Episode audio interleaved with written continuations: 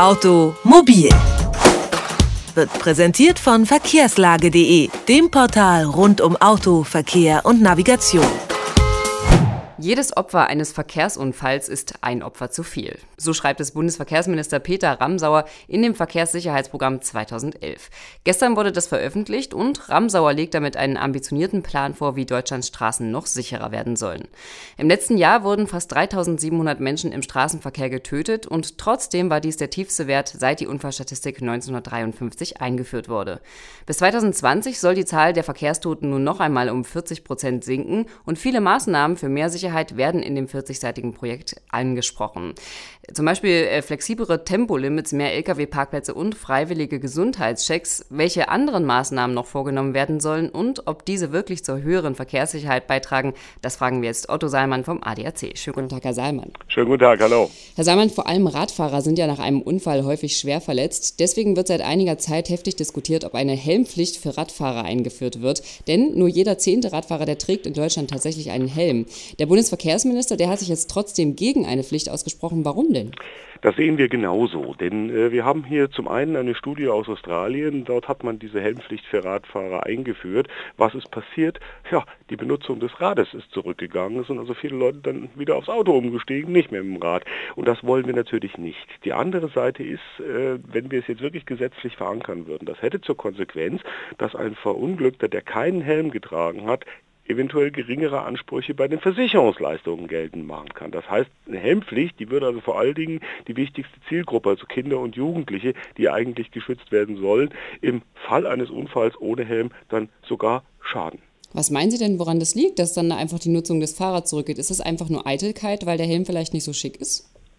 Nun, es ist klar, wir wissen, dass die meisten, die sportlich unterwegs sind, die also Mountainbike fahren, schwierigen Gelände, äh, Fahrer von Rennrädern, dass die einen Helm tragen.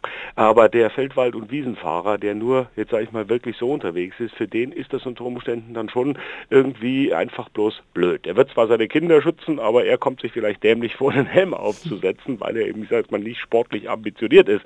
Und ich denke schon, dass das auslösen kann, dass die Leute weniger Rad fahren.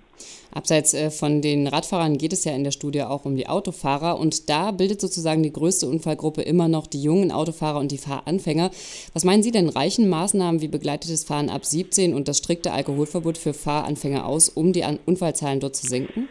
Es reicht noch nicht ganz. Also das begleitende Fahren ab 17, da konnten die Unfallzahlen bereits jetzt äh, deutlich reduziert werden. Aber es langt noch nicht. Man sollte sich Österreich als Beispiel nehmen mit der Mehrphasenausbildung. Das heißt, hier geht das nach dem eigentlichen Erwerb des Führerscheins, geht das noch ein bisschen weiter. Das kann ein Fahrtraining sein, natürlich nur mit entsprechender, ja, ich sag mal, auch psychologischer Begleitung, ne, um den äh, jungen Fahrern, Fahrerinnen zu zeigen, was geht, was nicht geht. Also da denke ich mal, da muss man noch dran arbeiten, äh, denn die Österreicher haben damit zum Beispiel sehr viel Erfolg gehabt. Aber es ist ja sicherlich auch eine Kostenfrage, oder? Der Führerschein ist ja hier in Deutschland auch schon nicht ganz günstig.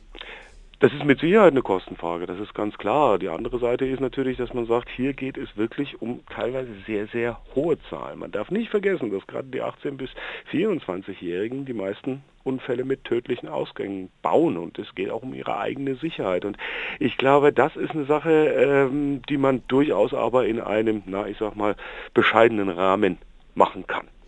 Etwas, das bei Unfällen immer eine große Rolle spielt, ist die Geschwindigkeit. In dem neuen Sicherheitsprogramm spricht man sich für flexiblere Tempolimits aus. Was muss man sich denn darunter vorstellen? Ein generelles Tempolimit bringt nichts. Das sehen wir aus den Unfallzahlen aus anderen Ländern. Also da stehen wir wesentlich besser da als äh, Länder mit einem strikten Tempolimit.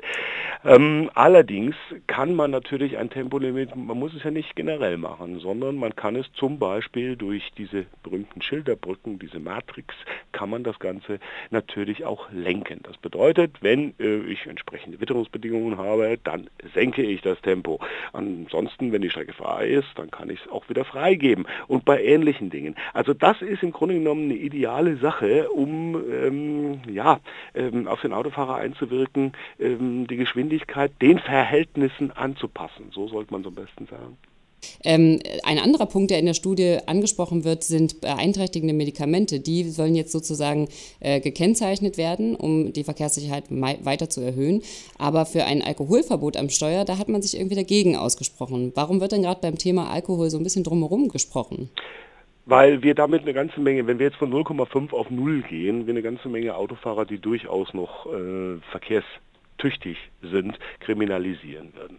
Ähm, die wirklich schweren Unfälle passieren auch nicht in dem 0,5, 0,8, 1,0 Bereich, sondern die passieren in einem Bereich, der über 1,5 liegt. Das heißt, äh, jemand, der sich bis jetzt nicht davon abschrecken lässt, der wird sich auch nicht bei einer 0,0 Promillgrenze davon abschrecken lassen. Also das bringt im Grunde genommen nichts.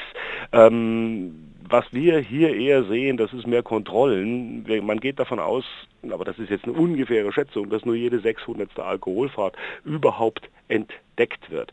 Und äh, das heißt, äh, es fehlt eigentlich an der Kontrolldichte. Ne? Man, kann die, man kann die Bußgelder nach oben schrauben, man kann die 0,0 äh, Promillgrenze einführen, das wird nichts bringen, weil äh, die Kontrolldichte schlicht und einfach fehlt. Mal ganz davon abgesehen, muss sich natürlich auch sowieso jeder Autofahrer äh, klar darüber sein, ähm, ab 0,3 kann man sich bereits strafbar machen. Ne? Und äh, mhm. das heißt, äh, das ist unter Umständen, je nach körperlichem Befinden und so weiter, ist das schon unter Umständen zu viel. Äh, wir sagen ganz klar, dass Autofahren und äh, Trinken sich nicht vereinbaren lässt, aber äh, dass es auch gefährlich ist, sich an irgendwelche Promillgrenzen herantrinken zu wollen. Das funktioniert alles nicht. Aber äh, jetzt 0,0, das hat man unter Umständen, da hat man schon mit dem Hustensaft unter Umständen schon was drüber. Aber jetzt haben wir eben ganz kurz über diese beeinträchtigenden Medikamente gesprochen. Da ist ja die Kontrolle wahrscheinlich noch schwieriger. Das ist sehr schwierig, denn äh, gerade äh, dass hier also auch schon zum Beispiel ein Schnupfenmittel oder äh, natürlich ganz klar auch ein Beruhigungsmittel, äh, dass die, die Autofahren beeinträchtigen können. Darüber muss sich jeder, der Medikamente nimmt, klar sein. Und das ist genau das Problem. Wir hatten erst in der vergangenen Woche ein Symposium in Berlin äh, mit dem Apothekerverbänden, mit ähm, dem Sportverbänden, wo einfach gesagt worden ist, 1,5 Millionen Menschen, die unterschätzen die Wirkung von Medikamenten. Äh, die lassen sich zum Beispiel dann auch nicht vom Arzt beraten, sondern kaufen sich Verschreibungs-, nicht verschreibungspflichtige irgendwo in der Apotheke, lassen sich vielleicht auch nicht vom Apotheker beraten. Und da ist es wichtig, zum einen Warnhinweise drauf zu drucken, ja, gleichzeitig aber hier mehr Aufklärung zu betreiben, dass man einfach sagt, äh, wichtig ist es mit dem Arzt zu sprechen, wichtig ist es mit dem Apotheker zu sprechen, um einfach zu wissen, was, wie wirkt dieses Medikament, wie wirkt die Dosierung, darf ich danach noch Auto fahren oder nicht. Abseits von den Autofahrern soll sich auch auf den Autobahnen einiges ändern. Die soll nämlich sicherer werden, indem man bis 2012 11.000 neue Raststättenplätze äh, für Nutzfahrzeuge plant. Warum sind die denn so wichtig? Also das ist eine ganz wichtige Sache. Wir haben schlicht und einfach zu wenig Lkw-Parkplätze und das Lkw-Aufkommen steigt. Jetzt ist natürlich ein Unfall mit dem Lkw eine ausgesprochen unangenehme Sache. Problematisch ist, dass die natürlich ihre Ruhezeiten zusammenkriegen müssen. Das heißt, sie müssen irgendwann einen Rastplatz, einen Parkplatz anfahren. So, wenn der belegt ist, was macht er dann? Weiterfahren darf er nicht mehr, also wird er sich irgendwo ein Plätzchen suchen, wo er seinen Truck abstellt, der aber leider da vielleicht nicht, entweder nicht stehen darf oder sehr ungünstig steht. Stehen darf er nicht in der Einfahrt. Aber auch das ist passiert und immer wieder kommt es hier zu Unfällen. Ähm, da muss man auch wirklich ganz, ganz dringend Abhilfe schaffen, äh, denn auch der Truckfahrer, er braucht diesen Platz, um sich auch ausruhen zu können. Wo es auch immer wieder zu Unfällen kommt, äh, sind an Stauenden sozusagen. Also wenn man äh, in, auf einen Stau zufährt. Die Bundes, äh, das Bundesverkehrsministerium will durch die temporäre Nutzung des Seitenstreifens dort Entlastungen schaffen. Ist das sinnvoll oder führt es vielleicht eher zu mehr Unfällen? Nein, das ist eine durchaus äh, gute Sache, die auch schon ausprobiert worden ist, die man auch schon in verschiedenen Bundesländern äh, eingeführt hat.